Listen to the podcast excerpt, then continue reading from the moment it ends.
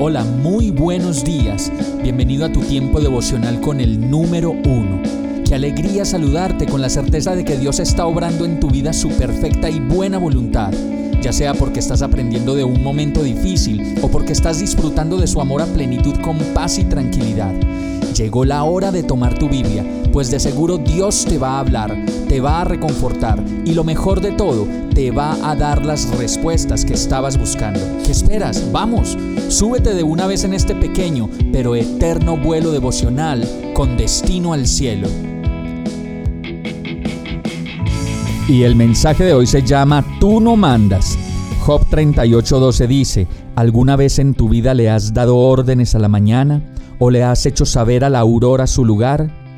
Y conocemos capataces y matronas, personas que tienen mando como los generales, los gobernantes y las autoridades en general, pero también sabemos que todas esas potestades de poder no duran para toda la vida o en muchos otros casos terminan con la manipulación o la fuerza excesiva y en la mayoría de los casos de manera desobligante.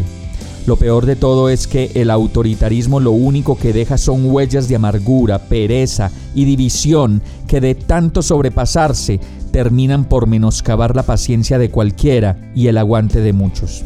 En el verso Dios le dice a Job, ¿acaso alguna vez en tu vida le has dado órdenes a la mañana o le has hecho saber a la aurora su lugar? Y es que la verdad muchas personas en su autoritarismo insensato a veces pueden considerar que ni siquiera Dios puede con ellos. Tanta soberbia, tanta altivez que caracteriza nuestras conversaciones y cuántas heridas provocamos sin que siquiera nos demos cuenta de los efectos de lo que hacemos.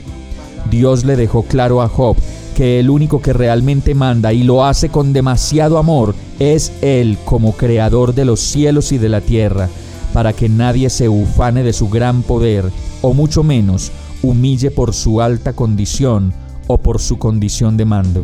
Vamos a orar.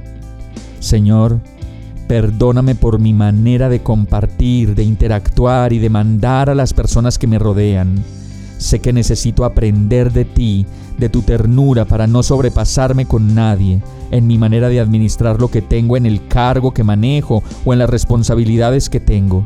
Ayúdame a entender que tú estás por encima de todo lo creado y que no debo sobrepasarme con nadie si de cumplir una orden se trata. Ayúdame Señor a ser como tú. Enséñame el amor del gran administrador que eres tú. Y yo te lo pido en el nombre de Jesús. Amén. Hemos llegado al final de este tiempo con el número uno no te detengas, sigue meditando durante todo tu día en Dios, descansa en Él, suelta los remos y déjate llevar por el viento suave y apacible de su Santo Espíritu. Solo compártelo con quien lo necesite y ames. Hoy, de la mano de Dios, todo será un gran día. Para más información visita nuestra página www.iglesiabierta.com o llámanos al 313-334-0116. Oramos y rogamos para que cada día te enamores más de Dios y para que no pares de pasar todo tu tiempo con el número uno